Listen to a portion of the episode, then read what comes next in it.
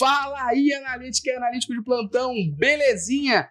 Tá no ar mais um episódio do Analytics Talks hoje falando sobre CRM dados, ó, a junção para você tomar decisão baseada em dados, falar corretamente e de forma clara no momento certo com o seu consumidor. Como sempre, ele ao meu lado, o The Fresh Prince of Bel Air do GTM. Puta que pariu. Valeu, gente. Tchau. É, compadre, e aí? É isso aí, chapa. Top 10, porra. Top 10, porra, é isso aí. E para falar um pouquinho sobre o CRM dados, logicamente eu não poderia estar mais bem acompanhado do que com ele. Ele que é radialista, também é professor, doutor e também faz CRM. Pedro Ivo. Que isso? Porra, não vai falar do dono do café de Minas Gerais, porra? Doutor Ivo Blend. Isso aí. Eu tava. Depois da apresentação do Fresh Prince, Fresh Prince ali, eu não entendi nada. Como é que veio essa inspiração aí, Gustavo? Pô, é, toda vez que eu vou apresentar o Luciano, eu faço. Eu tenho um documento sobre ideias que vem na cabeça de como apresentar o Luciano. Aí eu vou anotando ali, porque isso virou uma máxima, a galera começa a chamar ele dos apelidos. Eu tava no evento, que é evento? Ele é Growth Conference. Aí vem um cara na fila da, de, de comer, assim, esqueci o nome do cara, inclusive. Eu vejo diamante negro. Gente, ela tá aqui humano, né, Luciano? Nove anos de amizade. Tá até humano lá, né? Como esse Brasil. Fora, gente, cada um com suas camisas. A gente foi até além, fez tatuagem pra estar tá ali. Geral duro no início da empresa, não tinha dinheiro algum. Indo de ônibus, dividindo quartos, inclusive no hotel.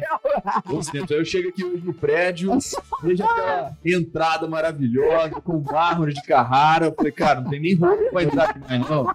Mas um dia, a gente só sabe quando a pessoa tá muito bem na vida, por dois motivos, sabe qual? Hum. Número um, quando ela vende helicóptero de Minas pro Rio, e quando ela tem seu próprio café. Pô, cara, quem dera, hein? Um dia. Mas eu tenho medo de helicóptero. É, melhor. então tranquilo. Cara, mais uma vez, obrigado demais por esse papo aqui. E a gente não podia começar sem te dar um mimo, né, meu irmão? Pô, que Cê é isso, louco, cara. Tá maluco. Já chega ganhando presente, Já eu não trouxe nada. presente, relaxa. Vim de mão a banana aqui. Não, ele, ele não trouxe nada, me fez lá no Rio Innovation Week fazer embaixadinha pra ganhar presente. Aí. Tive que mostrar que era de Tsubasa mesmo. Fazendo 20 Cara, embaixadinhas. Tem muito tempo que eu sonho com essa camiseta aqui. Você tem a Nunca mamba negra. ganhei, agora eu vou realizar meu sonho. Agora você tem a mamba negra do Analytics. Haja coração, hein? Haja coração. Depois que bota ela, Já a conversão aumenta. conversão Cê é é na louco, hora. é ruim. Pô, obrigado. Então, ainda Sensacional. tem um cafezinho maneiro aí, depois tu vai curtir. Mentira. É. Ah, Tem um cafezinho Cafezinho, Coffee Mais. Coffee Aí Mais, sim, nosso patrocinador do podcast. Inclusive, você dá o lance aí pro Coffee Mais. Fala um pouquinho do Coffee Mais aí. Ah, tá aqui, ó. Tava procurando a caixa. Boa.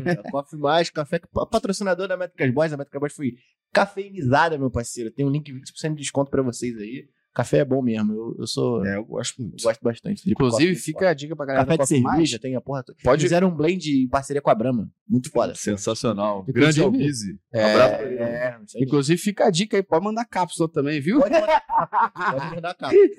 O drip a gente gosta, mas cápsula a gente não provou, não. Traz pra gente aí. Pode mandar. Boa, linkzinho tá aqui na descrição. Mais uma vez, Ivão, muitíssimo obrigado pra gente trocar essa ideia, bater esse papo. Acho que vai ser muito legal. A gente tenta aqui, como um compromisso meu do Luciano, de toda a Métricas Boss, tentar levar o nível de dados a todas as áreas possíveis e imagináveis. Então, a gente já falou de dados em várias outras áreas e a gente não tinha falado sobre dados CRM em conjunto. São dados quantitativos e qualitativos para tomar decisão melhor de falar com o seu consumidor. Antes da gente começar a falar de estratégia, erro comum, começar a falar de informações de mercado e tal, eu queria que a gente começasse falando um pouquinho sobre como a gente pode usar o CRM a nosso favor. A gente sabe disso, mas eu queria que você explicasse para a gente quais são os dados que a gente pode e não pode coletar.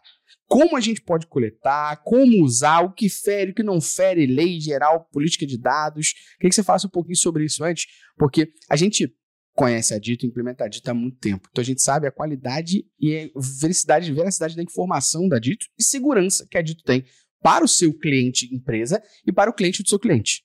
Então, coletar o dado quando deve se coletar, não sai coletando. Mas a gente também conhece empresa que implementa isso aqui no GTM fala assim, "Mas calma aí, tu vai pegar o e-mail do cara sem o cara nem te dar? Não tá puxando isso. E a gente É sabe que raro, mas acontece coisas. Ainda bem. Eu queria que você falasse pra gente iniciar aqui um pouquinho sobre esse tema antes. Perfeito. E acho que a gente começou do tema certo, porque Perfeito. quando a gente vai falar de CRM, não existe CRM sem a gente identificar quem é o consumidor, Perfeito. sem a gente ter o dado. Isso é a matéria-prima para se começar qualquer trabalho, qualquer estratégia de CRM.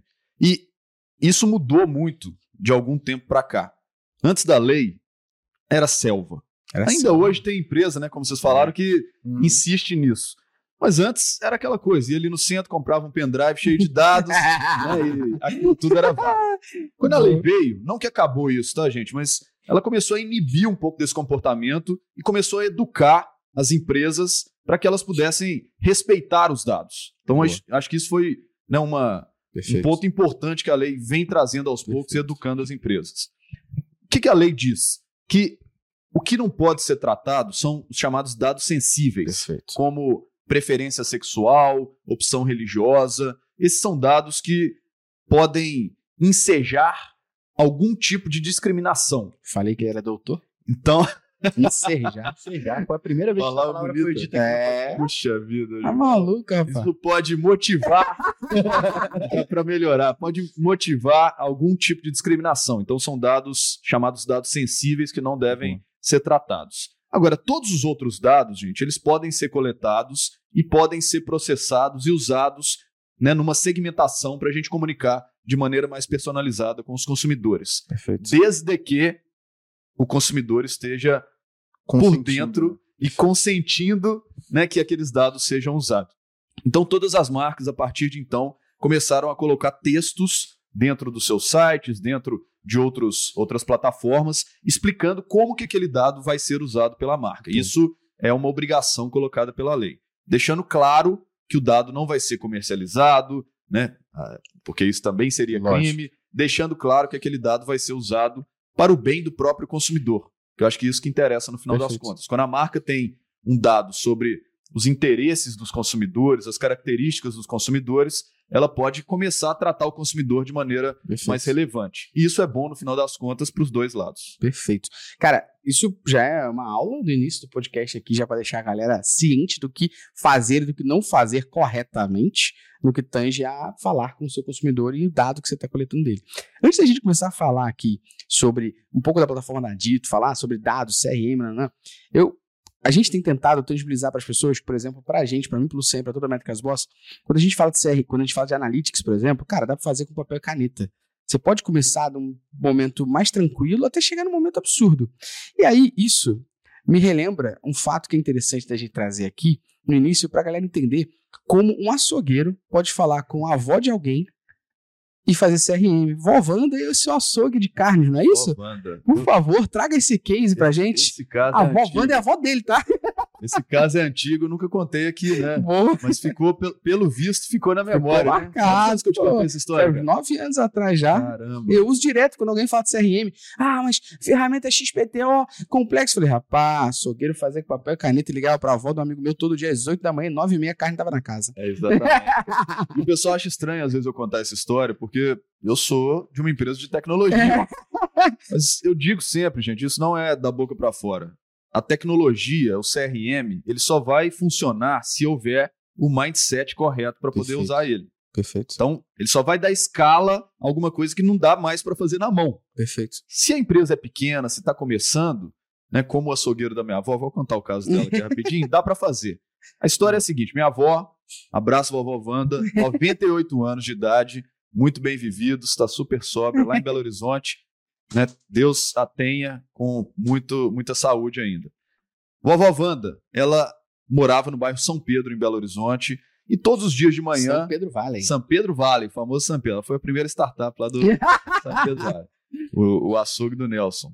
E ela ia todos os dias ao açougue do Nelson para comprar carne para fazer o almoço, porque ela, daquelas avós italianas que gostam de ter a família reunida ali, todo dia ia até o açougue do Nelson, comprava a carne, voltava para casa e fazia o almoço. Na década de 90, ela teve um sério problema no joelho. Osteoporose pesada, o médico olhou e falou: Olha, nós vamos ter que botar uma prótese nos dois joelhos. Marcou a cirurgia, fez, a cirurgia, botou a prótese, trocou o joelho dela por uma coisa de metal e a recuperação não veio. Um mês, dois meses, seis meses, o joelho ainda estava inchado, doendo pra caramba. Fomos em outro médico. Quando o outro médico abriu, falou assim: Olha, a prótese que está aí não é a sua prótese que a senhora comprou. A senhora comprou uma prótese de titânio alemã, tá aí uma paraguaia, né, de, de outro metal que a gente não sabe qual que é. Enfim, outro médico, né, FDP tinha colocado a prótese errada na minha avó. Criminoso. Refez a cirurgia, botou uma prótese nova, mas o joelho dela nunca mais foi o mesmo, passou a andar de andador. E aí, qual que foi o problema? Ela não podia ir mais no açougue do Nelson todo dia para comprar carne. E o Nelson, nesse momento, ele tinha um problema. Ou ele perdia uma cliente muito importante, ou ele fazia alguma coisa. E ele passou a fazer alguma coisa. Passou a ligar para minha avó toda segunda-feira de manhã, às 8 da manhã, e falar: Dona Wanda, como é que vai a senhora? Final de semana foi bom, dona Wanda? E o seu netinho favorito, Pedro Ivo, tá tudo bem? Conversando com ela. Dona Wanda, separei aqui para a senhora uma costelinha de porco, daquele jeito, sem gordura. Posso mandar? Pode. E a minha avó fechava a compra para a semana inteira. Às nove e meia, a carne estava lá na casa da minha avó para ela fazer o almoço de segunda e as carnes para os outros dias. Isso, Isso é, é o que o Nelson fazia. Grande Nelson, tem um açougue lá na Rua Viçosa, abraço para o Nelson. e aí, o que, que né, eu brinco que a gente pode aprender com o Nelson? O Nelson, gente, ele não tem a melhor carne de Belo Horizonte. Não tem. Ele não tem também a carne mais barata de Belo Horizonte. Então, como é que o cara consegue manter uma cliente não tendo o melhor produto e não tendo o melhor preço? Ele vai por uma terceira via, que é algo, inclusive, descrito pelo nosso amigo Philip Kotler na década de 50 do século passado. Ele atende bem um nicho de mercado. Ele tem a melhor solução para um nicho específico. E ele atende como? Não só entregando a carne, mas atendendo outras expectativas da minha avó. Ele conhece a minha avó, ele chama ela pelo nome e com simpatia, ele sabe a hora certa de ligar para minha avó, ele sabe a carne preferida da minha avó, ele entrega na casa da minha avó, ou seja, ele ainda oferece conveniência. Tudo isso está ligado à experiência. E a experiência é essa camada, a terceira via que a gente pode colocar dentro de um processo para gerar lealdade, que é inclusive um caminho pelo qual várias marcas estão começando a seguir, porque esse caminho do melhor preço, ele é um caminho perigoso, é um oceano muito vermelho, é um mar sangrento, né? E tem algumas empresas que seguiram esse caminho e hoje estão né, pagando por isso. É, empresas que usavam, inclusive, a questão do preço no slogan, né? Vocês lembram de uma empresa chamada Ricardo Eletro, que falava preço é tudo. Oh. O preço é tudo, né? Hoje é coach, Mas né? Hoje está lá né, na recuperação judicial, porque é um jogo muito complicado. Não que seja errado, tá, gente? Mas é um jogo Sim. Que a gente de margem o, pequena. o bolso fundo é. para poder aguentar. É. Tem um outro caminho que é ter o melhor produto. Aí a gente pensa de cara aqui na Apple. Pô, a Apple é uma marca que se Sim. posiciona como aquela que tem o melhor produto. Mas também é um caminho complicado, porque à medida que outras marcas vão se desenvolvendo e cada vez mais rápido, a tecnologia, lancei uma câmera X, daqui a seis meses está lá outra marca com, com uma certeza. câmera melhor ainda. Então também é uma disputa complicada. A terceira via de ter a melhor solução e gerar lealdade a partir da intimidade com o cliente, ela gera uma lealdade um pouco mais perene, algo que pode se manter independente dessa concorrência.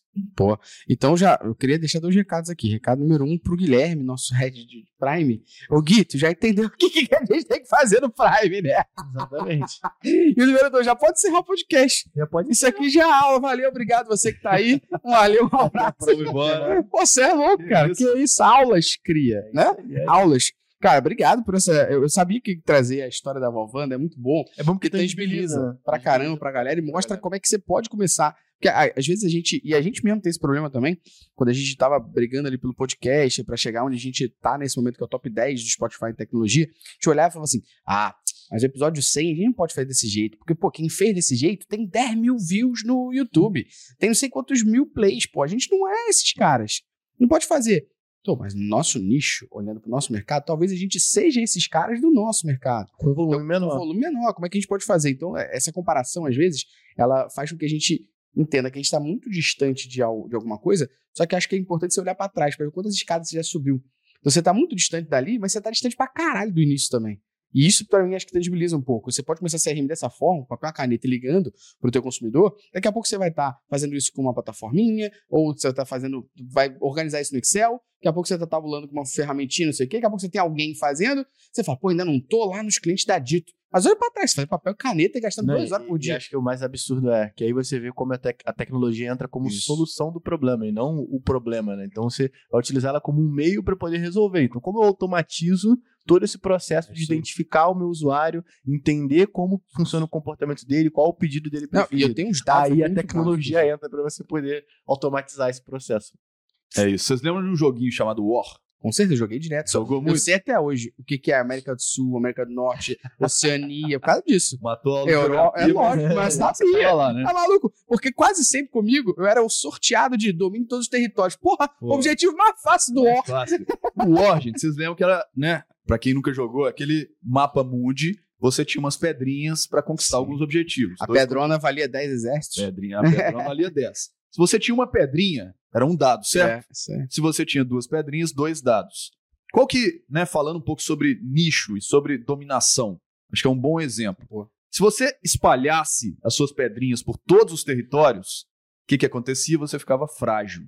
Chegava alguém com duas pedrinhas, você tinha uma só, tinha que ter muita sorte para ganhar no dado Pô. e manter aquele território. E aqui a gente está no mesmo jogo, vocês estavam comentando do Prime, né? A ideia né, é muito mais fazer a dominação de um nicho específico, de um território específico, né, na metáfora, para depois a gente começar a expansão. Porque dominando um determinado território, a gente consegue se proteger e consegue entender a fundo aquele território, Perfeito. aquele nicho de mercado e entendendo bem aquele território, a gente consegue atender ele melhor ainda. Boa. Essa é a maior dificuldade que eu vejo as empresas ainda tendo, né? É a, a resistir à tentação de querer abraçar o mundo. Boa. Né? Geralmente o pessoal começa a falar assim: não, Megalomaníaco, né? meu cliente é de A a Z, de 8 a 80, É. né? Do Vai descobrir que o cliente é classe C, 60 anos. Pô, e aí acaba sendo genérico, acaba sendo medíocre em tudo. Concordo. Esse foi um problema que a gente enfrentou como empresa lá atrás, ainda até um pouco do tema aqui, mas acho por relevante. A gente, né, falando, pô, nós temos aqui um produto de tecnologia para CRM.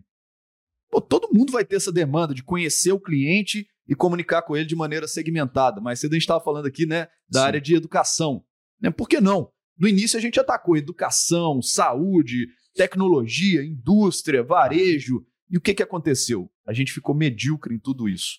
Por quê? Apesar do produto ser o mesmo para atender essas demandas, o para que ele servia diferenciava muito. Boa. Quando a gente está falando de educação, é para resolver um problema de evasão de aluno.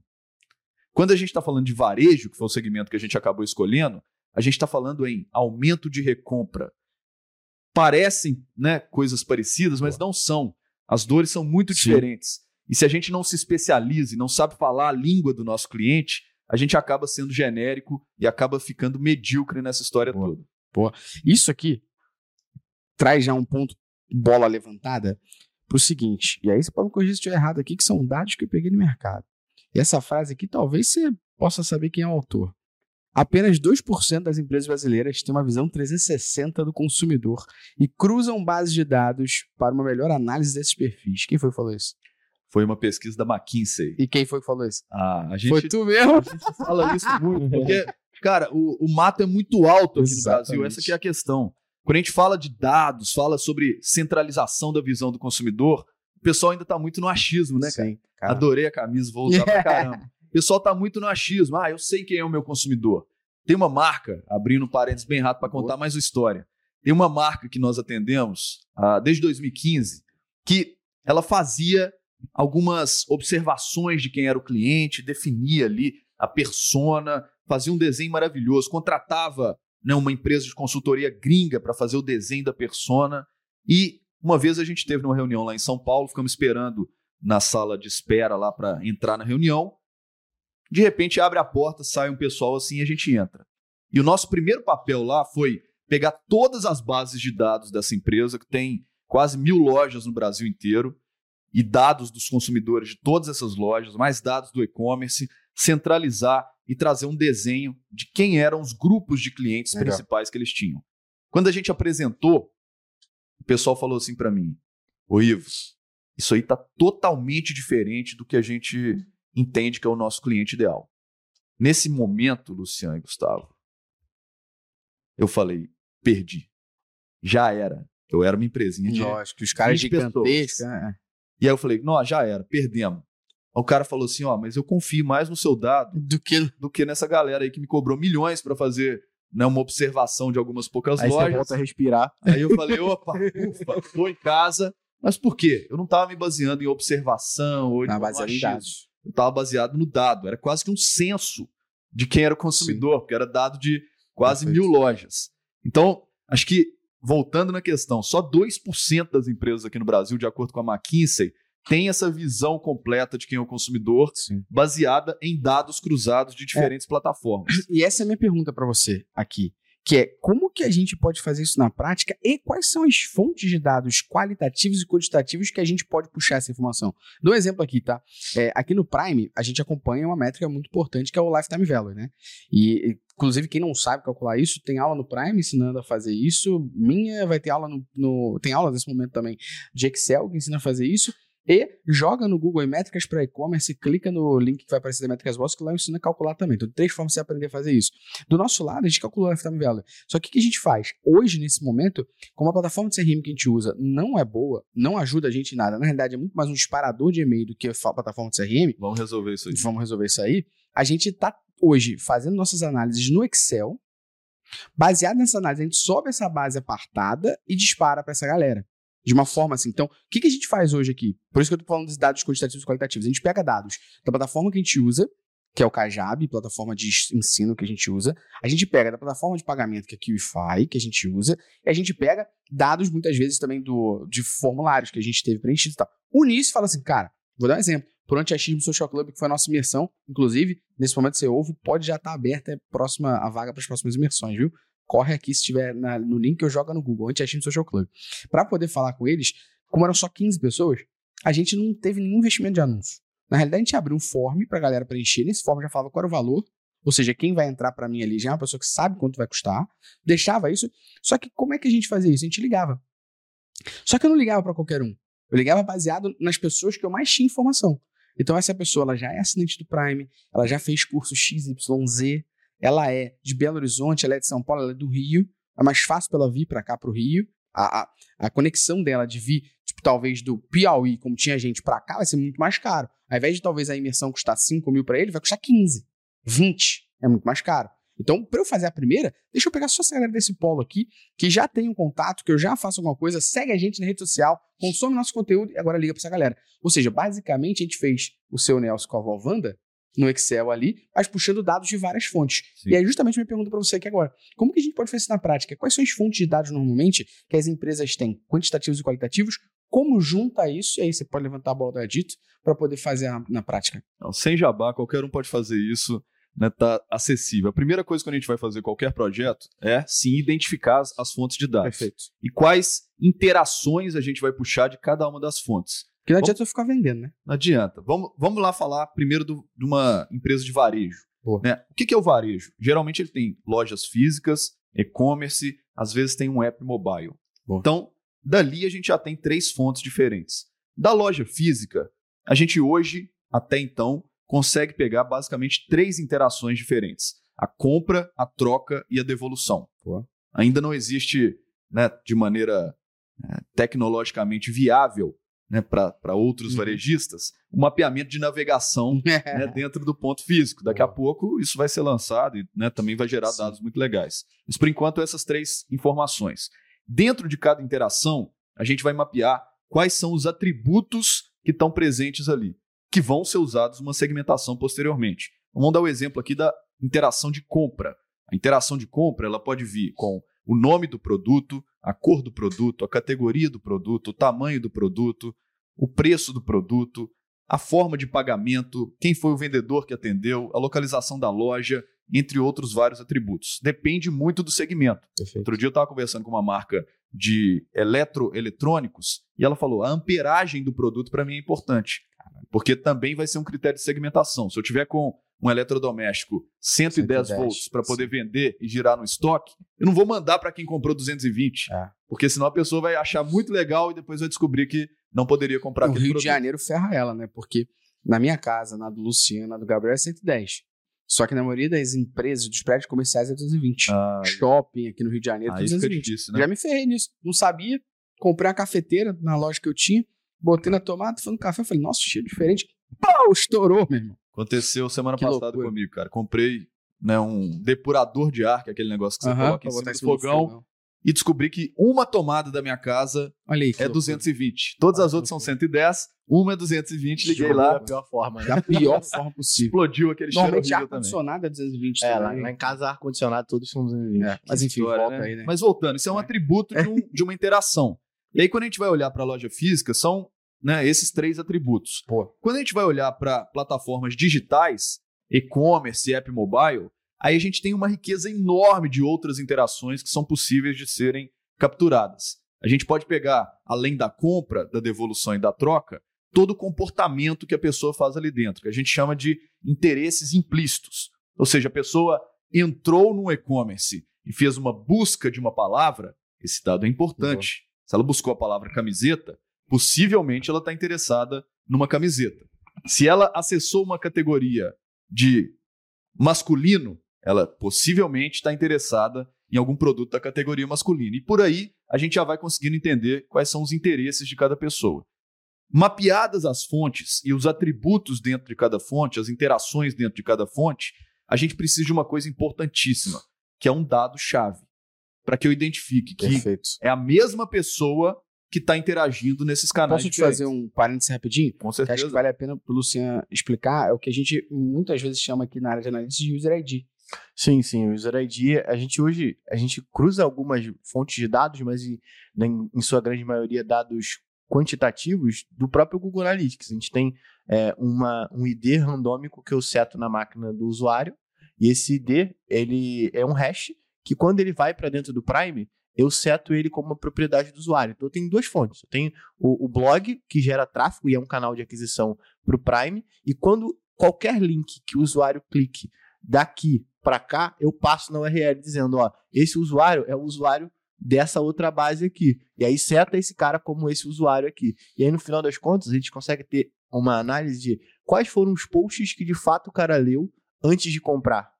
Saca? Quais Perfeito. foram as informações e as interações que ele utilizou dentro do blog antes de comprar? Esse cara já é assinante da newsletter? Que aí Perfeito. agora entra um pouco da, da outra fase que a gente está entrando. De quando o usuário ele se cadastrar numa Lead Lovers ou numa Dito, eu jogo esse mesmo ID para ele. E aí, no final das contas, eu tô meio que montando o nosso data lake lá no final Exato. das contas. Porque aí eu vou ter os dados de saber qual o momento e qual- quais foram os posts que fizeram esse cara converter como lead. Depois desse cara como lead, esse cara que comprou já era lead ou não era? Então eu consigo, tipo, isolar isso e extrair essas Perfeito. bases no momento que ele compra. Porque quando ele compra, eu consigo saber que aquele hash é aquele usuário. E aí a gente cruza os dados para, ó, vou extrair esses dados aqui e vou enviar um pacote específico para, por exemplo, saber é, para quem que a gente vai mandar é, um grupo de. para quem a gente vai falar que a gente vai fazer uma aula ao vivo. Uhum, Saca? A gente vai falar com um grupo pequeno de pessoas. perfeito. E não com todo mundo de uma vez só. É, quando tem maturidade, a gente tá falando de digital, é é outro esquema, né? O ID único, gente, é, é, é sensacional isso que vocês fazem. Né? Permite que a gente tenha realmente uma visão. É porque Bem no completa, nosso caso, no blog, a gente não tem o ID único do cara, porque esse cara não loga. Sim. Então eu não tenho Mas um quando ID de ele base. Mas quando ele acessa a primeira vez, eu identifico ele como se fosse um Client ID. Só que a Perfeito. diferença desse Client ID do Google Analytics é que o, o Client ID ele muda de acordo com a sessão, né? No nosso caso, não. Independente da sessão, ele vai continuar Isso. sendo o mesmo Client Por isso ID. que a gente chama de user ID até. É, Que é mais no mantendo. ID do usuário, não do ID do usuário. Perfeito. Isso é, isso é uma das possibilidades de dado-chave para a unificação da visão do consumidor. Quando a gente está falando de negócios que são on e offline, geralmente se usam dados como CPF, e-mail ou telefone, porque são dados que a gente consegue, principalmente nas lojas físicas, né, conseguir do consumidor. Principalmente o CPF, que é um dado que a gente recomenda que seja usado, porque ele não muda ao longo da vida, né? A gente tem um número de Perfeito. CPF e aquele mesmo. E-mail a gente pode É, mudar, telefone. telefone a gente pode mudar. Até nome. Até nome CPF não. o nome se mantém ali. Mas o que interessa, no final das contas, é que se eu tenho duas plataformas diferentes de identificação do consumidor, eu preciso ter o mesmo dado nas duas para entender que é uma mesma pessoa. Perfeito. Seja um ID próprio, como vocês fazem, seja um, um dado como CPF. Eu cadastrei com o CPF na loja física, cadastrei no e-commerce com o CPF, eu consigo unificar essa pessoa para saber que é a mesma.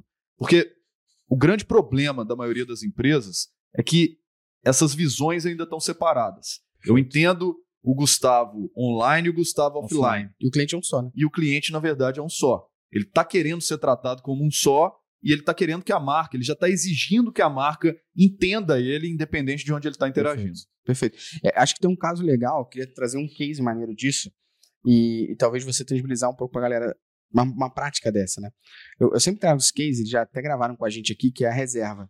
A, a, reserva, não sei se é usa dito ou não, mas eles têm uma, uma parada muito maneira. Duas coisas. Uma, quando você compra na loja offline, você compra na loja física ali, eles, mal você comprou, você recebe um e-mail dizendo obrigado por comprar, não sei o que, não, não.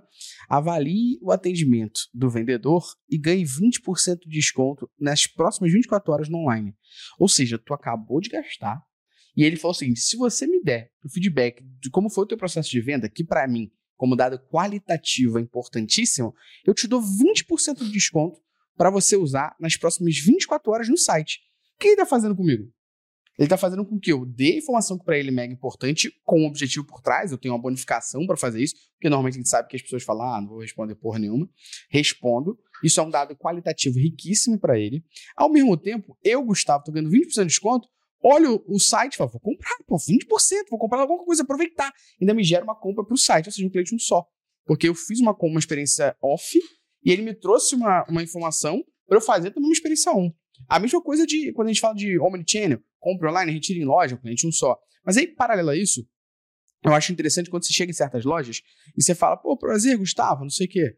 A pessoa vai falar, Gustavo e tal. Eu já vi, e eu não vou falar de lojas agora, já vi o vendedor falar assim, ah, Pode dar uma olhada aí que a coisa me chama. Nem se dá uma olhada que a coisa me chama, ele vai pro caixa ali assim, tem um computadorzinho. E, cara, ele volta falando comigo umas paradas que é muito assertiva. e, tipo, eu já comprei essa loja, mas não somente com esse cara. Ele acabou de dar um check no banco ali, mano, e saber que eu comprei a bermuda XPTO, que eu já comprei um tênis XYZ. Como que ele fez isso? Eu não faço a mínima ideia. Mas eu não sei se tem alguma coisa, talvez pelo tal app no meu telefone aqui, notificou alguma coisa de que aquele cliente Às vezes ele só identificou o seu, CPF na base é, e puxou as informações. É. Uhum. Um, um, lance que, que eu vejo que a galera não faz muito, e eu queria levantar essa bola para você cortar, é o lance da offline conversion, que é o cara conseguir medir a venda do que começou no online, online dentro do offline. Aí. E assim, para explicar um pouco para a galera, esse conceito de offline conversion, eu tenho um exemplo que é até do próprio Google, que ele fala o seguinte: imagina uma concessionária de carros que tem um formulário de lead na internet. Perfeito. E aí você quer saber quanto daquelas pessoas que fizeram o formulário para poder agendar um test drive, de fato compraram um veículo. Uhum. E aí, na ferramenta de CRM, você pode passar o client ID daquele usuário para no momento em que esse cara chegue na sua, na sua loja para poder fazer o test drive compre, você identifique ele por essa chave de identificação, no caso pode ser o e-mail, pode ser o CPF, que seja. Perfeito. E aí, no final das contas, quando eu, eu disparo uma venda de qual esse carro foi comprado, ele vai disparar uma venda para dentro do e próprio Google Analytics até. E, e aí dizer, ó, a, a, origem inicial desse cara foi, foi CPC, por exemplo. Saca? E até atrelar o vendedor, né? A origem inicial foi o cara indo na loja XPTO. Exatamente, exatamente. É, os dois comportamentos. E essa, esse assunto é muito interessante, Luciano, porque da mesma forma, pouquíssima gente está ainda fazendo esse tipo de medição. Sim. E aí, quando a gente encontra algumas realidades em que a marca tem lojas físicas e e-commerce, geralmente o que, que acontece? São inimigos mortais. Ah, nossa. Vocês já viram essa realidade sim, também, né? Sim. Você chega lá na loja, pergunta para a vendedora sobre o e-commerce, ela fala, não, e-commerce é horrível, e começa a falar mal do próprio e-commerce da marca.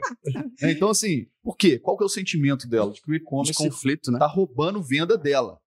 E isso gera diversos problemas. Para começar, gente, voltando lá naquela, naquela questão do cadastro. O que, que ela vai fazer quando ela vai passar uma venda? Ela não cadastra o e-mail e o telefone. Cadastra lá caralho, né? Tipo, ela quer vender, ela fala assim, Ivo arroba métricasboss.br. Tipo, não trabalha aqui. Eu arroba eu.com.br. Exato. Para passar no sistema logo, por quê? Ela pensa que se ela cadastrar o e-mail correto, a marca vai mandar um e-mail para direcionar para o e-commerce. É. Rola esse medo, né? E esse é. paradigma, ele só começa a ser quebrado quando a gente entra nesse ponto que você falou, Luciano. A jornada é uma só. Quando a gente entra na visão de como que uma coisa está colaborando com a outra.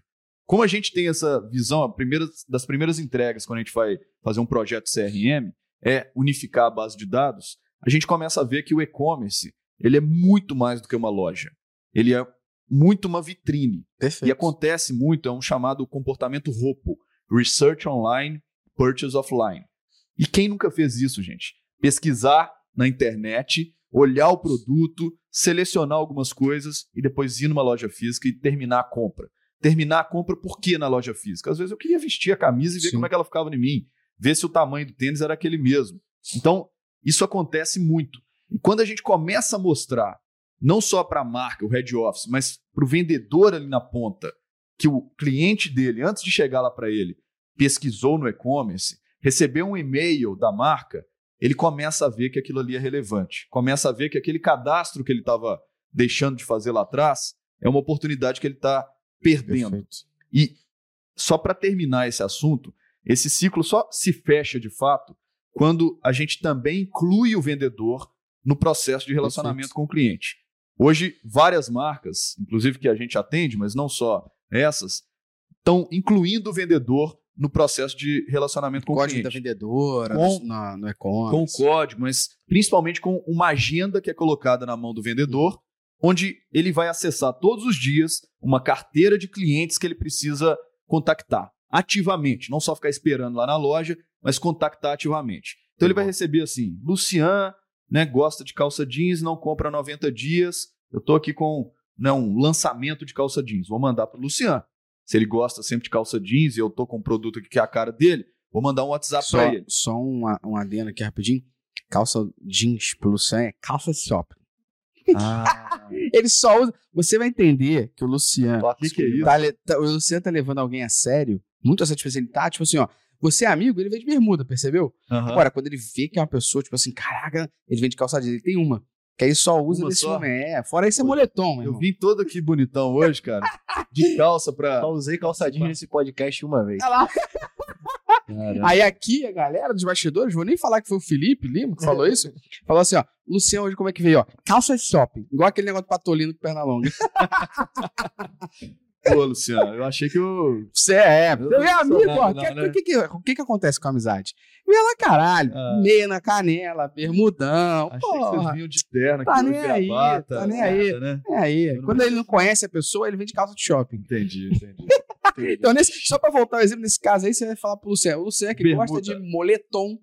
Pronto, Bermuda, chinelo, né? Esse tipo de produto. moletom. E, e aí, gente, o que, que acontece no final das contas? Quando essa oportunidade volta para a vendedora, para ela fazer o contato, é que ela vê que aquilo lá atrás, que ela cadastrou o cliente corretamente, funciona. Porque volta para ela mesma, ela tem a oportunidade de fazer um contato e gerar uma nova venda. E aí, esses dias foi engraçado que a gente recebeu lá um suporte de uma vendedora falando assim: olha, eu fui mandar uma mensagem aqui para minha cliente e a mensagem chegou para mim mesma. A gente falou, "Pô, vamos Você é investigar. cliente. será que será que aconteceu alguma coisa aqui na ferramenta? Será? Aí quando a gente foi ver o cadastro da cliente, o que que aconteceu? Tava o telefone dela mesmo. Ô, gente, e o óbvio não existe. o óbvio não, existe. A gente falou pra ela: "Olha, fulana, é, foi pra você mesma o contato, porque você quando cadastrou a cliente, você colocou o seu telefone". Não. Aí ela falou: "Não, ela admitiu". Ah, foi que bom. Ufa. Aí ela falou assim: Ah, tá! Então é daí que vem o telefone pra eu poder contactar. é quando eu cadastro lá atrás. A gente falou: É, quando Tá vendo a importância de fazer isso direito? Começa a cadastrar direitinho, que isso vai voltar pra você. Aí que ela entendeu a lógica da coisa toda. Por isso que, de verdade, o óbvio não existe. Não existe. É. Tem que mostrar ali o beabá. E aí, quando a gente fecha esse ciclo, ela entende o porquê das coisas, porque até então era assim: cadastra o telefone certo aí. Ela não sabia Ela não por sabe que ela por fazia é. aquilo. Boa. E aí depois ela vê o valor dos dados. Pô, cara, isso é do caralho. Puta case, hein? Isso é um puta case Puta mesmo. case. Eu quero trazer um outro ponto aqui interessante sobre essa questão agora, que é, de acordo com a EDC, você deve conhecer bem também a EDC, o uso de inteligência artificial para CRM irá impulsionar negócios globais em 1,1 trilhões de dólares até 2023. Olha que bizarro, 1,1 trilhões. Quanto de dinheiro tu tem pra ganhar aí? Bizarro! Minha pergunta para você é como que a inteligência artificial pode auxiliar nesse relacionamento com os consumidores? Legal. Essa é uma pergunta que eu recebo muito, porque inteligência artificial é uma Tá em voga. buzzword há, é, é. alguns anos. E eu acho que vai, de fato, potencializar Legal. o relacionamento com os consumidores, porque alguns tipos de análises são feitas de maneira mais rápida Perfeito. por uma inteligência artificial. Perfeito. né? Olha, a pessoa tem a, uma recomendação, né? Quem compra isso geralmente compra aquilo. Ela tem a, o potencial de comprar um produto em determinado momento. A inteligência artificial pode, de fato, ajudar nisso, a trazer recomendações um pouco mais direcionadas. Posso trazer só um paralelo? Claro. Acho que um paralelo que não somente é inteligência artificial, mas baseado em dados quantitativos quando você entra no e-commerce. Tá, quem comprou, comprou também, quem viu, viu também, você pode se interessar por. E aquilo ali, basicamente, antigamente, nos tempos mais primórdios, era alguém do comercial que falava: ah, notebook da marca XPTO. Faz sentido dar um HD externo uma impressora aqui, para quando ela comprar, ela comprar isso também. Então era alguém do comercial baseado na opinião dela, que pensava no que era melhor para o consumidor. Hoje você tem uma porrada de ferramenta que faz isso de forma automática, baseada em dados. Então, se normalmente as pessoas, quando compram um computador, compram também o periférico do mouse e o periférico do teclado Bluetooth, foda-se a impressora, eu vou botar o mouse e o teclado. É, porque aquilo é baseado em dados quantitativos, é o que as pessoas mais compram em conjunto nesse produto, fazendo a atualização. A artificial pode trazer até um, uma visão de clusterizar os caras de forma automática, né? Então, é. ah, eu, eu, pego que esse grupo aqui é um grupo que tem uma taxa de recompra maior e ele já traçar um perfil, por exemplo, de quais produtos esse cara comprou, sabe? Então... Pô, baseado no engajamento de alguém, vou dar um exemplo do Prime aqui.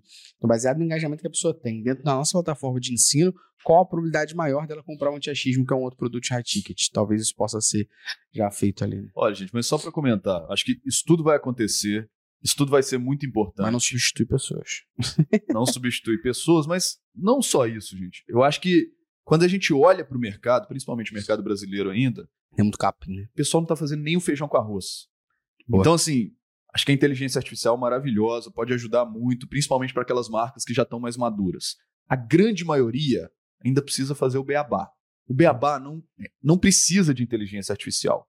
O beabá é chamar o cliente pelo nome, é mandar um boas-vindas para o cliente. Cadastro né? correto. É, é, fazer um cadastro correto. Enfim, tem muita coisa ainda, na minha opinião, que poderia ser feita antes da gente chegar nesse ponto. Porque hoje nem um feliz aniversário o pessoal tá, tá mandando para o cliente. Isso não precisa de nenhuma inteligência artificial para ser feito. Já está lá o né, meu amigo Nelson Açougueiro, que fazia tudo aquilo sem nenhuma inteligência artificial, sem nenhum robô. De novo, gente, se a gente fizer o beabá legal, beleza, daqui a pouco a gente pode evoluir para análises né, preditivas Perfeito. um pouco mais é, apuradas e um pouco mais complexas do que pode ser feito no início. Lá no início, é o que você falou, poxa, quem comprou uma calça jeans pode comprar uma camisa branca? Claro, cara. Então vamos tentar isso. Né? Porque até a inteligência, a inteligência artificial, gente, ela pode errar. Ela faz uma, uma predição de alguma coisa. É a probabilidade de alguma Lógico, coisa né? acontecer. É. Tudo Agora, pode mudar. Seu estoque acabou, que a probabilidade de conversão pode não mudar. Existe. E eu posso testar alguma coisa também e não funcionar. Total. Então, de toda forma, vale a pena a gente sempre ter em mente essa questão de uso de inteligência artificial ou de uma análise humana, testa, vê se deu certo. Se não deu, troca. E vai Sim. testando outras coisas. Queria trazer um, um ponto aqui. Segundo um estudo feito por algumas empresas gringas lá, falaram lá fora, eu queria trazer esse número para cá, para a galera tangibilizar ainda mais a importância de fazer isso corretamente. Eu queria trazer isso baseado em duas perguntas. Esse estudo gringo falou que um CRM bem feito traz um ROI de 39, em média. Ou seja, 39 vezes o valor investido volta para você ali dentro do negócio. Eu queria te fazer duas perguntas sobre isso. Pergunta número um é: qual o ROI, por exemplo, você vê hoje que acontece no Brasil? Eu tô falando ROI mesmo que é retorno sobre investimento, né? Sobre advertising, né? Então, qual ROI hoje você vê que um, um CRM implementado corretamente, feito de maneira correta, mesmo que da forma mais básica possível, já pode trazer de retorno da empresa ali. E aí eu vou fazer isso baseado em, uma, depois eu complemento com um estudo que a gente já fez aqui. E número dois é, você acredita que inicialmente pode ter alguém da empresa a fazer isso, depois tem que ter alguém específico? Como é que funciona isso aqui internamente? Te pergunto isso e vou te dar um dado complementar de uma coisa que a gente já viu aqui na Métricas. É, uma grande empresa de moda, dona de uma porrada de marca lá dentro, o diretor do nada falou que o pessoal enviava muito e-mail e tinha que diminuir a quantidade de e-mail enviado. Baseado no quê? Na opinião dele. Né? A gente mostrou que, na realidade, a gente não é de CRM, mas o que a gente havia feito com Métricas Boss Consultoria com essa marca de moda, junto ao time que tocava CRM, na realidade foi uma clusterização. Então sai muito e-mail sim, mas o Pedro Ivo não recebe mais de dois no mês, na semana. Vai sair muito e-mail, só que são bases separadas. Então talvez eu esteja falando com o Ivo na segunda, porque hoje eu tenho frete grátis para Minas Gerais. Talvez eu esteja falando quinta-feira com o Ivo, porque hoje a camisa que ele já comprou XPTO, eu agora tenho uma muito parecida, que tá com desconto. Ou tem uma, muita, uma parada complementar à camisa que ele comprou. Então o Ivo não recebe a comunicação igual a todo mundo todo dia. Eu não pego all-in e disparo. Inclusive, é um nome muito feio. Mas all-in dispara assim para geral. E a gente trouxe isso e mostrou quanto que o e-mail convertia e participava da venda direta do negócio. E mostrou, por A mais B, quanto que o e-mail participava de forma indireta da venda. Então preste atenção, no dia que sai o e-mail, olha o pico de venda que você tem em Google Ads, em Facebook, em orgânico, indireto. Que a pessoa viu o e-mail, olhou e falou: cacete, deixa eu entrar na loja. Não clicou. Simplesmente ela não clicou, mas ela abriu. Então a gente começou a fazer umas correlações de taxa de abertura de e-mail com acesso, taxa de clique com acesso e correlação do produto ofertado no e-mail com a venda desse produto ali dentro. E, no final das contas, não é uma correlação esdrúxula, é uma correlação totalmente é, verídica. Por quê? Se no e-mail eu ofereci um copo preto e eu não estou falando em lugar nenhum a mais desse copo preto, não vai ser magicamente que esse copo preto vai vender nas outras origens pra caralho. A influência só pode ter sido do e-mail, mesmo que não diretamente. Estou trazendo isso aqui para complementar para as pessoas um case que a gente já trouxe aqui de análise de dados para uma empresa, para voltar ao cerne da questão para você, que é quanto de ROI um CRM bem feito pode trazer para as empresas que você já tem de conhecimento de cliente, cliente dito, e dois, como é que pode alguém começar a fazer isso e depois ter uma área específica? Para isso, uma pessoa específica? Quem deve ser, talvez, a pessoa a dar o pontapé inicial para executar isso? Perfeito. Essa pesquisa não está muito distante do que a gente tem Legal. entre os nossos clientes, não. Pegando todas as verticais que nós atendemos, o ROI varia de 40 a 50, Absurdo. na média. Absurdo. Quando a gente pega alguns casos mais avançados, a gente tem até vergonha de falar, porque são números de centenas. E aí fica parecendo mentira é. quando a gente fala tudo isso. Mas eu não me prendo muito a essa questão do ROI, Gustavo, justamente por conta disso que você Pô acabou de colocar. Da participação assistida, né? A participação assistida, o modelo de atribuição. Porque quando a gente olha simplesmente, por exemplo, um last click para um ambiente online, é uma visão muito curta do impacto jornada, né? que aquilo tudo tem causado na marca. Inclusive, não só o impacto online, mas o impacto offline também. Legal. Que poucas marcas medem hoje, o Luciano é. até colocou aqui agora há pouco. O que, que aquilo está gerando de venda na loja física? Isso está sendo medido de alguma maneira? Cara, e é muita coisa. E, e é de novo, back to basics. O que a gente fez nessa grande marca, para mostrar também o potencial que trazia para a loja, era doutrinar a vendedora a perguntar onde que ela viu a promoção. Só isso. Onde você viu a promoção? Recebi o um e-mail. Pronto, só isso. Obrigado. Tá lá, né? e por isso que a gente traz dentro da, da plataforma um modelo em que a gente olha assim o last click, aquele, aquela pessoa que diretamente né, recebeu o e-mail, clicou e comprou dentro da sessão, que também tem essa, né? As sessões sim, são limitadas. Sim. E também o um modelo que a gente chama de receita influenciada que é a pessoa que abriu o e-mail, ela não só recebeu, não, porque só receber Sim. pode ficar lá na paisagem. Ela abriu o e-mail e dentro de uma janela de tempo que ela vai uhum. escolher, ela como marca, a pessoa fez uma compra.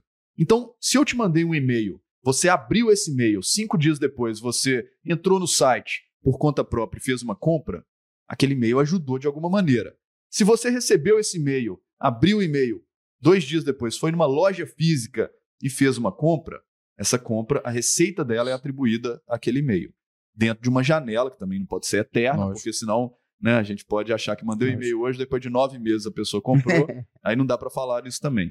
Mas aí a gente começa a entender justamente isso que você falou, né? A venda assistida, o modelo de atribuição.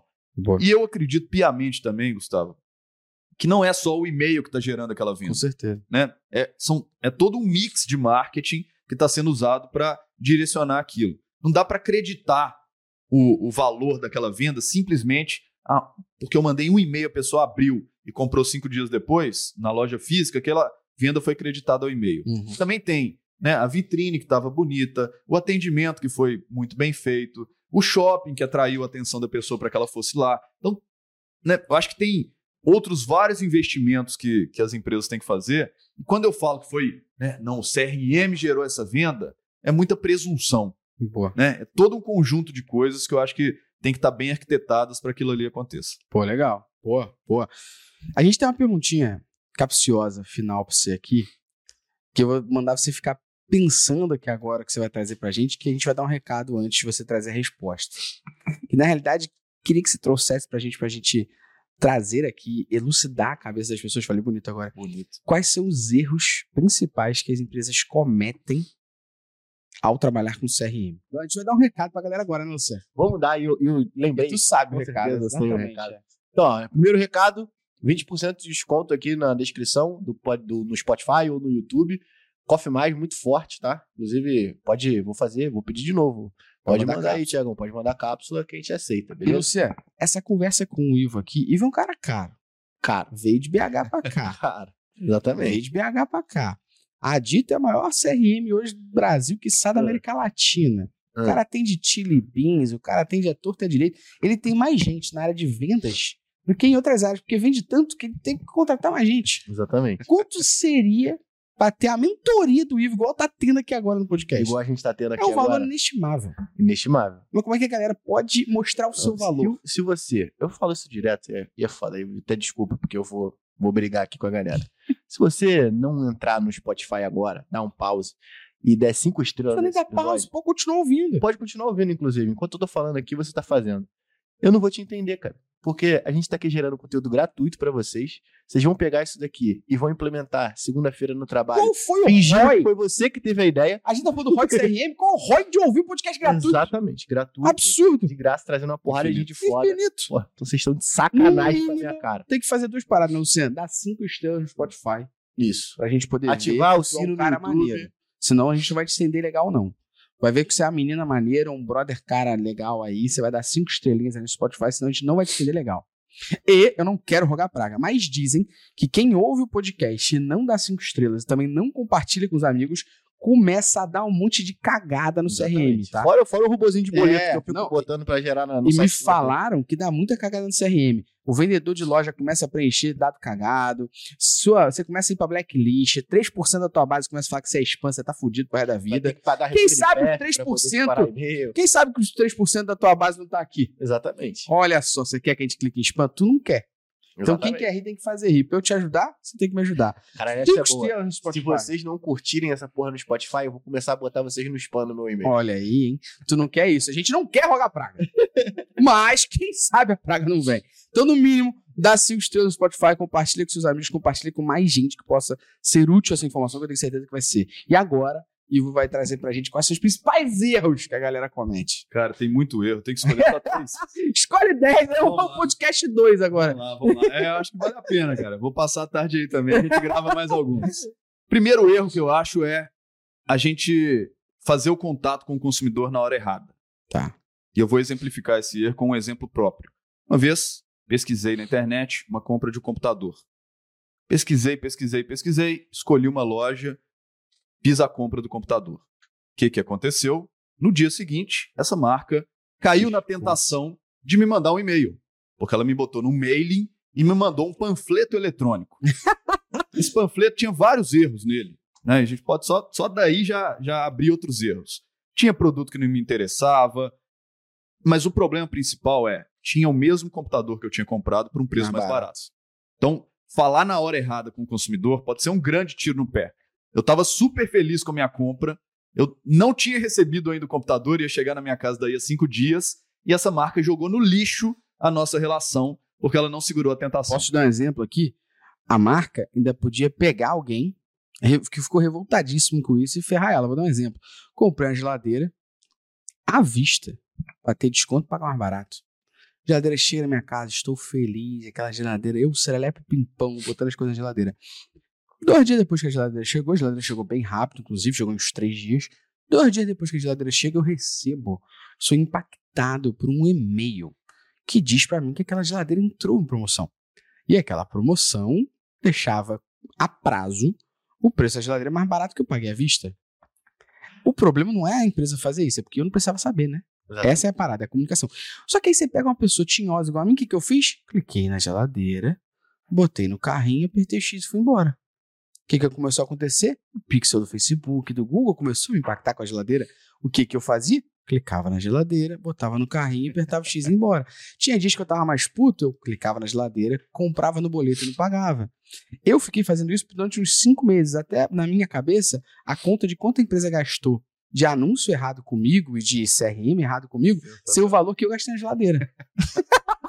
Sensacional. Exatamente, cara. É- ela- a empresa pode fazer esse tipo de estratégia, só não precisa avisar para todo Sim. mundo, porque às vezes a gente tá super feliz com a compra, igual Sim. você tava com a sua geladeira. O que que acontece? A marca joga no lixo e a gente fica super triste Sim. e deixa de comprar naquela marca e tem ódio dela e começa a falar mal dela por conta disso. Né? Eu já contei esse caso para Milhares de pessoas, você também. Então, acaba gerando o efeito inverso. Acho que esse é um grande erro. Tem um outro grande erro, cara, que é a gente é, falar com os consumidores errados. Tem a ver com esse também, mas vou dar, vou dar um outro caso aqui, contar né, um outro exemplo. Eu uma vez recebi um e-mail da minha gerente de banco me oferecendo um- uma linha de crédito. Mandou lá, falou: olha, eu tenho uma linha aqui, as condições estão muito boas e etc. E, assim, não que eu seja rico, cara, por mais que vocês fiquem brincando aí, eu não tô precisando de linha de crédito nenhum. Mas fiz questão de responder para ela, falando: olha, Fulana, acho que você eh, poderia segmentar dentro da sua base aquelas clientes suas que em algum momento chegaram no limite da conta ou já entraram no vermelho em algum momento ao longo desse ano para oferecer essa linha de crédito. Talvez você tenha uma aderência maior nesse público, nesse segmento. Ainda tentei ajudá-la de alguma maneira. Pois bem, passou um dia, dois dias, três dias, ela não respondeu. Cinco dias, ela me ligou. Ô, Pedro, você me desculpa aquele e-mail, foi o sistema que mandou, né? Botou a culpa no sistema, não tinha nada de sistema. Né, ela que sistema. Adoro sistema. Você me desculpa, é o sistema, cara. Não sei o que, achei muito legal a sua ideia, obrigado. Mas deixa eu te falar.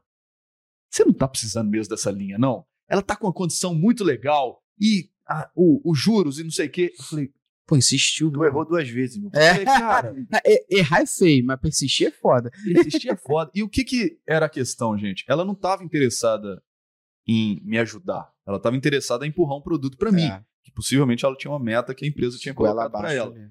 E aí, acho que esse é um grande erro que várias empresas colocam, né? De pensar antes no produto e antes no, no, no, no, no que elas têm que girar e menos no consumidor. O consumidor é deixado lá de lado e às vezes é empurrado alguma coisa para ele, alguma coisa que ele não precisa. Pode ser até que ele compre, Sim. mas ele vai comprar uma vez só e depois não vai retornar porque ele não está precisando daquele Eu produto. Vou pegar só esses teus dois erros rapidinho, se você quiser listar mais. O primeiro erro poderia ser evitado a partir do momento que eu pego a base de quem comprou aquele produto, no caso você e eu ali, e excluo essa galera para não receber de novo. Essa é um- uma forma de resolver isso. E o número dois era você segmentar melhor as pessoas, olhar o produto e a aderência para essa galera e falar com quem tem mais chance de converter. Cara, e depois, mesmo que você tenha falado errado, você não persistir no erro. não persistir, né? Porque Boa. a gente, como consumidor, gente, nós estamos cada vez mais exigentes. A gente não quer ser tratado de maneira genérica, Sim, a gente não tem tempo para ficar né, olhando coisas que não nos interessam. sim. Então, as marcas têm que pensar cada vez mais em como elas podem ser relevantes para nós. Boa. E eu vou trazer o terceiro erro, que eu acho que ainda hoje é cometido por muitas marcas. É o erro de achar que quanto mais eu comunico com o cliente, melhor. Que é um erro advindo lá do século passado, quando existia a chamada comunicação de massa. Boa. Ou seja, eu preciso comunicar com a minha audiência, eu vou botar na Globo, porque aí eu mostro o meu anúncio para todo mundo e tem muita gente sabendo daquilo. É o chamado broadcasting, né? Boa. Eu transmito a minha mensagem para o máximo de pessoas possível, achando que aquilo ali vai dar resultado. O que, que acontece? O pessoal traduz essa estratégia do broadcasting para o meio digital Ah. e começa a entender que, poxa, quanto mais eu apareço para o consumidor, melhor. Quanto mais e-mails eu mando para ele, melhor, porque ele vai estar, né? Como se fosse o, o Jequiti Uhum. aparecendo o tempo todo na cabecinha do consumidor. E a ideia não é essa. gente. No digital a gente não pode fazer mais isso, gente. Porque vira paisagem, né? E aí, o que, que as marcas acham? Nossa, tá dando certo aqui, ó. Tô mandando e-mail, tá gerando uma receita. Vou aumentar a quantidade de e-mails, porque quanto mais e-mail, mais receita. E a ideia não é essa. Existe uma métrica no digital chamada de ARES, que é a receita média por campanha enviada, vamos dizer. E aí, o que, que acontece quando a gente controla bem o ARES? A gente vê que existe uma questão de eficiência.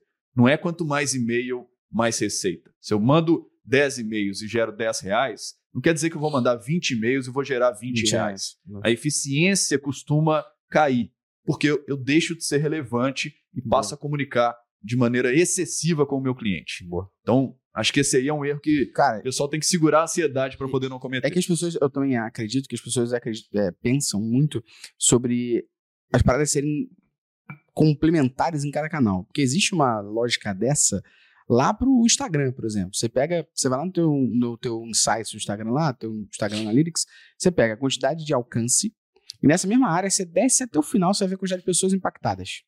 Você faz uma divisão de alcance de pessoas impactadas, você tem uma noção de quantas qual a frequência que seus posts estão aparecendo para essas pessoas. E aí dizem que o ideal é você ter uma média de 8. Em 8 significa que a galera realmente está sabendo quem é você e está vendo toda hora. Mas isso é no Instagram. não necessariamente essa frequência de 8 vai ser aplicada ao e-mail. Porque imagina, se tiver uma frequência de 8 no e-mail, mesmo que você dispare um por dia, você não atende. Você vai ter que disparar mais um ali, porque são 7 dias na semana. Cara, imagina a vendedora de loja é. mandando 8 é. mensagens por dia para cada pessoa.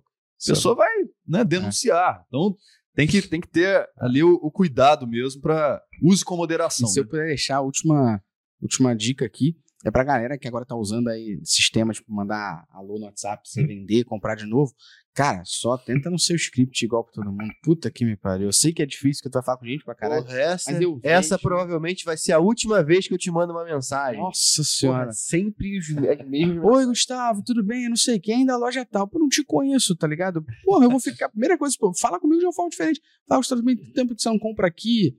Pá, pô, te mandar um desconto aqui pra você ver uma parada diferente muda pelo menos o, o testezinho aí do jeito que você tá fazendo, porque eu sei que você vai falar com muita gente, mas, sei lá, clusteriza essa galera. Entende basicamente em quatro, dois ou três grupos ali e faz uma mensagem padrão para cada um que você vai ter uma assertividade melhor. Porque eu recebo suas mensagens, olho, não, não vejo, porque eu sei que é spam para mim no WhatsApp. Entendeu? Deixa eu aproveitar esse gancho, Boa, cara. Sabe o que dar... eu faço com isso daí? Cara, ah. isso é muito Eu marco a reunião e não vou. Caralho, tu é demais, hein? Pô, Porra, escroto. Aí alguém é tóxico, né? Escroto. Eu sou tóxico. Desculpa, gente. Vou dar a última dica em cima disso que o Gustavo falou, né? Como a gente pode abordar um cliente. Vamos pensar de novo no varejo. Boa. Tá lá a vendedora da loja recebendo um contato para ela fazer via WhatsApp. O que, que a gente recomenda? Que esses contatos não sejam sempre sobre produtos, sobre ofertas, né, com a pegada de venda. Normalmente é só, né? Normalmente é só, porque o varejo pensa muito isso, né? Muito no curto prazo. E o consumidor ele não está todo dia no momento de compra. Uhum. Ele às vezes compra um produto, vai demorar ali um mês, dois meses para ele comprar novamente. Claro que a gente quer encurtar isso para aumentar a frequência, mas não é a qualquer custo. E uma das maneiras né, muito legais da gente manter o consumidor engajado é através de conteúdos relevantes. Por isso que eu falo que o varejo ele tem que pensar cada vez mais como mídia também. Legal. E o varejo, não estou falando lá daquela entidade, marca. Estou falando da vendedora da loja ela também atuar de maneira a ajudar o consumidor com informações, com conteúdos relevantes. Algumas marcas que nós atendemos começaram a fazer muito bem isso e dá super certo no médio e no longo prazo. Por quê? Não. O consumidor ele recebe ele não só uma oferta de compre uma camiseta, mas também uma dica de como fazer exercício em casa. Bom. Uma dica de local que ele pode visitar perto da casa dele. Uma dica de vinho que ele pode tomar. E a gente pensa, puxa, mas isso é o objetivo da marca? É. Porque o objetivo da marca não é vender um produto. O produto ou o serviço é um meio para que a pessoa alcance algum objetivo. Perfeito. As pessoas, gente, elas não compram produtos. Elas sempre estão comprando uma melhor versão de si mesmas. Boa. Eu, quando eu comprei essa camiseta aqui, não era uma camiseta, simplesmente, apesar dela ser muito bonita.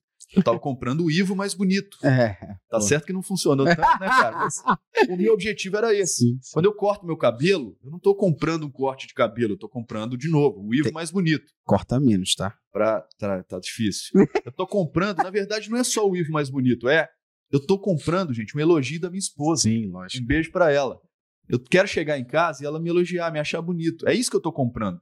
Quando as empresas entendem que né, o produto é simplesmente um meio para que alguém atinja um objetivo, o jogo fica muito mais fácil. E aí, só para terminar, vou dar um exemplo muito prático disso. Vocês frequentam academia?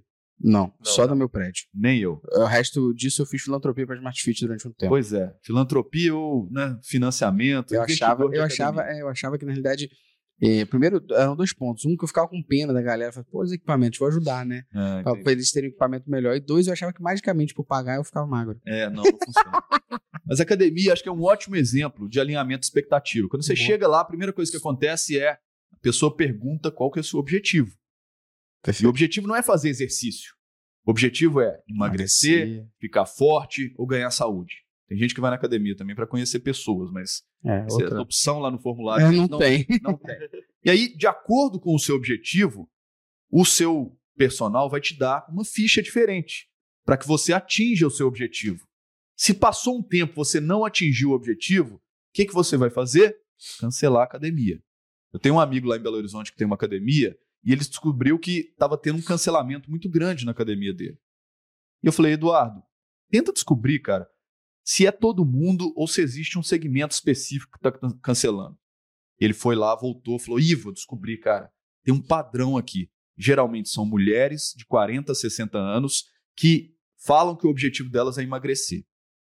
Mas o que, que aconteceu, Eduardo? Elas não estão indo na academia? Aí ele foi lá, ah, vou olhar. Não, Ivo, elas estão indo todo elas dia. emagreceram. Elas estão fazendo, mas não estão emagrecendo. E aí ele foi descobrindo, conversando com as clientes que estavam cancelando, e descobriu que a alimentação delas estava toda cagada, já que aqui a gente pode falar palavrão, Uhum. né? Estava toda atrapalhada. E aí, o que, que ele passou a fazer? Dar orientação nutricional para essas clientes. Resolveu o problema, elas pararam, Maneiro. pararam de cancelar, porque elas estavam atingindo o objetivo delas. Maneiro. E a princípio, o que, que ele pensava? Pô, dar orientação nutricional não é meu Não é papel. papel. Cara, o papel é fazer a cliente pessoa emagrecer. emagrecer. O negócio dele é esse, não é colocar aparelho e personal trainer. Então, quando a gente começa a ter essa visão um pouco mais ampla de qual que é o negócio, a gente começa a entender que existem bons conteúdos e existem boas estratégias que a gente pode fazer, além do produto, que podem ajudar o cliente a Boa. atingir o objetivo. E ele atingindo o objetivo, ele vai continuar conosco, Boa. vai se manter leal com a marca. Eu vou tentar trazer três exemplos do que você falou, para ver se fica tangível. Um é um case que você mesmo já disse, não sei se essa marca ainda é cliente de vocês, que é a Chili Beans. Sim. Sim. Então você compra um óculos da Chili Beans, você não recebe um e-mail de oferta da Chili Beans, você recebe um e-mail falando como cuidar do seu óculos, como fazer a Exato. limpeza, como cuidar, como armazenar e tal. E depois, em outro momento, pode ser que a Chili Beans, de acordo com o meu engajamento nessas informações, me mande um próximo e-mail Perfeito. para isso, de compra, né? O segundo exemplo que a gente pode mencionar aqui é o exemplo da Farm, com as próprias vendedoras da loja física da Farm. A maioria dessas vendedoras da loja física da Farm hoje são influencers. Sim. Elas têm seu próprio perfil do Instagram, que elas postam dica de não sei o que, elas postam a roupa, elas postam elas usando a roupa em tal ocasião, elas usando a roupa em tal momento. E elas ainda mandam bota o também, link. Mandam também para sua carteira de clientes. Orgulho de atender a farm. Beijo pro pessoal. Então, ela manda essas informações tudo ali, ainda faz o, o, o uso da- do produto, ainda fala, ó, tem últimas unidades, fala comigo, usa o cupom no site e tal. E o terceiro exemplo aqui, um exemplo acho hum, diferente, que é o exemplo da Boticário. A Boticário, ela não necessariamente conseguiria ter várias pessoas da própria empresa sendo influencers. E que ela pegou? Pegou várias pessoas do segmento, que segmento que ela queria atingir? Jovem, pessoa de 40 a mais e tal. Pegou essas pessoas e deu assessoria de marketing digital para essas pessoas, para que essas pessoas se tornarem influencers com a Boticário ajudando por trás e vendendo Boticário o tempo todo. Perfeito. Então transformou isso, falou, pô, não vou conseguir ter. É, você vê, a gente aqui hoje, quando fala de serviço, eu e o Luciano, a gente precisa estar aqui para sermos também uma parte de mídia da empresa. Você, na Dito, precisa estar aqui, precisa estar em eventos, então não precisa ser uma parte de mídia da Dito. Pode chegar num momento que você fala assim, não consigo mais ter gente, o que, que eu faço? Preciso começar a investir em outras pessoas. Trago essa pessoa, faço, ajuda essa pessoa a operacionalizar. Entre aspas, o meu pagamento com ela é um pagamento que eu vou começar a negociar de ser é, publicidade para o meu produto, publicidade para o meu negócio. Então, tem uma chance aí de você pegar, talvez, o personal trainer do teu bairro e ajudar ele em algum tipo de situação dele fazer os criativos dele dentro da, da tua academia. E, em troca, ele fala que é na academia XPTO do teu bairro. Então, Sim. existem formas de tangibilizar o que você falou aqui para deixar para a galera mais explícito ainda, né? Perfeito, perfeito. Boa, boa. Luciano, aulas. Aulas cria. Tá Que é isso? Fiquei aqui quietinho. Não, eu posso falar que quem ouviu isso aqui, como eu, que é anotando as coisas todas aqui, pegando as informações e anotando, sai daqui com um playbook. o Guilherme tem coisa pra fazer. Vai sair daqui com o playbook do que tem que fazer para impactar de forma correta o seu consumidor, falar com ele de maneira ideal e conseguir aí. Você fala, a galera fala tanto do custo de mídia, do Facebook tá caro, não sei o quê. Pô, olha para tua própria base, o custo de mídia é bem menor e você consegue aumentar ali, fazer uma recompra e tudo mais. Muito obrigado, meu querido, por essa aula, meu amigo, meu parceiro. Que isso, super prazer. Eu tava devendo essa visita Tava aqui. mesmo. Não tinha nem roupa para vir aqui direito, né? Um ambiente muito chique. Queria agradecer de verdade, gente. Vocês são super parceiros, super admiro métricas há muitos anos, desde que a gente era Totem Humano, Totem Humano. nos eventos. Que eu ia embora dos eventos. né? Um dia você conta essas histórias aí do Vamos Totem contar. Humano, né? Pô, a gente, a gente passou por poucas e boas. Passou. E é super prazer estar aqui, gente. Sempre tô disponível quando precisar. Porque estamos junto, muitíssimo obrigado. E pra galera que ouviu, de nada. por esse podcast. De nada, depois manda pra gente aí feedback. O que, que você achou do podcast, o que você achou do assunto. Não esquece, se tá ouvindo no YouTube, dá um like, inscreve-se, ativa o sininho. Se tá no Spotify, dê 5 estrelas e compartilhe isso com o máximo de pessoas que você acredita que vai ser útil. E manda feedback pra gente. Ouvi o podcast, implementei, resultado incrível, isso aqui pra gente é foda. A gente manda essa mensagem pro Ivo, viu? Um abraço e até o próximo. Valeu! Valeu.